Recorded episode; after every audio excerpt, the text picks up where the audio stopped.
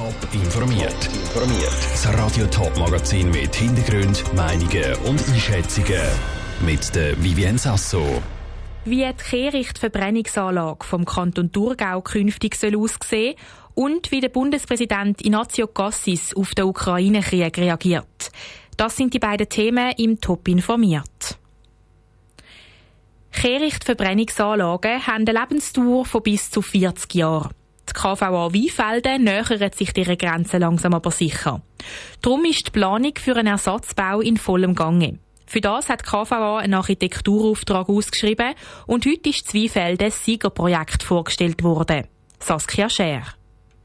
Auch wenn beim Ersatzbau für die Kehrichtverbrennungsanlage Zweifelden noch ein paar Fragen offen sind, ist eins klar. Die neue KVA wird bedeutend grösser als die jetzige.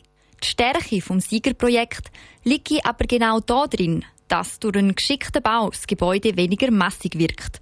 Erzählt der Stadtpräsident von Weinfelden, der Max Vögeli. Natürlich gibt es ein grosses Gebäude, da muss man sich bewusst sein, sehr grosses Gebäude. Und darum ist es doppelt wichtig, dass auch die Materialisierung funktioniert. Also wir haben Beton, wir haben Grün und wir haben Photovoltaik. Und wenn man das gescheit miteinander verbindet, denke ich, wird der Bau auch locker und leichter. Der teilbegrünte Gebäudekomplex könnte dann aber schlussendlich sogar noch etwas grösser werden. Das, weil es so konzipiert worden ist, dass noch verschiedene weitere Elemente abgebaut werden können, erzählt der Verwaltungsratspräsident für KVA Thurgau, der Reto Steheli. Wir haben die Kernanlage, das ist die. Und jetzt ist in grosser Munde CO2-Rückgewinnung.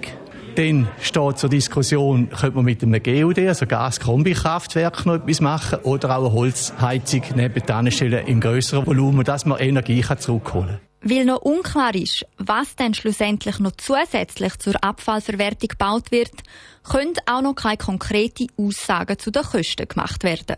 Aktuell geht der Verwaltungsratspräsident Reto Steheli allerdings von einem Betrag von 200 bis 500 Millionen Franken aus. Kostenmäßig wird es der Kanton nicht in dem Sinn. Das Ziel ist, dass wir die Abfallgebühren gleich behalten und die ganze Finanzierung ist aus Rückstellungen, die wir heute schon gebildet haben für die nächste Generation, plus aber auch müssen Fremdkredite aufnehmen. Bis im Herbst soll dann aber klar sein, was genau gebaut wird und zu welchem Preis. Der Beitrag von der Saskia Scher. Wenn alles nach Plan läuft, wird die neue Kehrichtverbrennungsanlage Zweifelden dann im Jahr 2030 in Betrieb genommen. Die Situation in der Ukraine verschlimmert sich von Tag zu Tag. Die Zahl der Angriffe auf die ukrainische Bevölkerung nimmt zu. Und wer kann, der flüchtet. Expertinnen und Experten rechnen darum damit, dass bis zu 5 Millionen Leute die Ukraine verlassen. Das beschäftigt auch der Bundespräsident Ignazio Cassis. Saskia Scher und Lucia Niffeler. Als Bundespräsident der Schweiz zeigt sich auch der Ignazio Cassis vom Krieg in der Ukraine sehr betroffen. Was ihn aber sehr beeindruckt, ist die große Solidarität der Schweizer und Schweizerinnen gegenüber der ukrainischen Bevölkerung.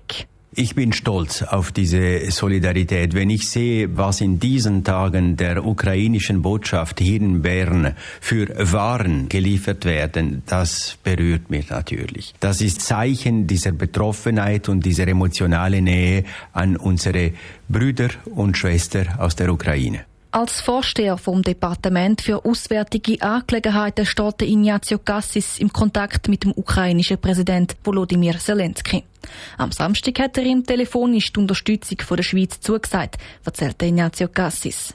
Ich habe ihm gesagt, die Schweiz hat dieser Angriff aufs Schärfste verurteilt, die größte Verletzung des Völkerrechts seit dem Zweiten Weltkrieg und die Schweiz ist willig, hier großzügig humanitäre Hilfe zu leisten an der Grenzen in der Ukraine, sobald es möglich und vor allem unbürokratisch Kriegsflüchtlinge zu empfangen.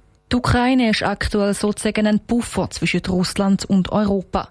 Darum haben viele auch die Befürchtung, dass sich der Krieg noch weiter in Europa ausbreiten könnte.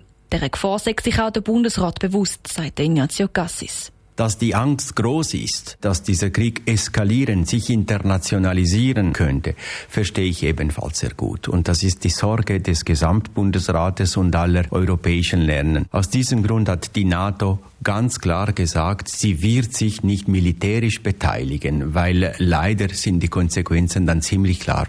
Der Bundespräsident Ignazio Cassis im Beitrag von der Lucia Niffeler und der Saskia Scher.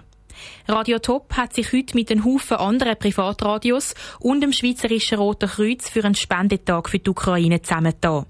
Mehr Informationen dazu gibt es auf toponline.ch. Top informiert, auch als Podcast. Mehr Informationen gibt es auf toponline.ch.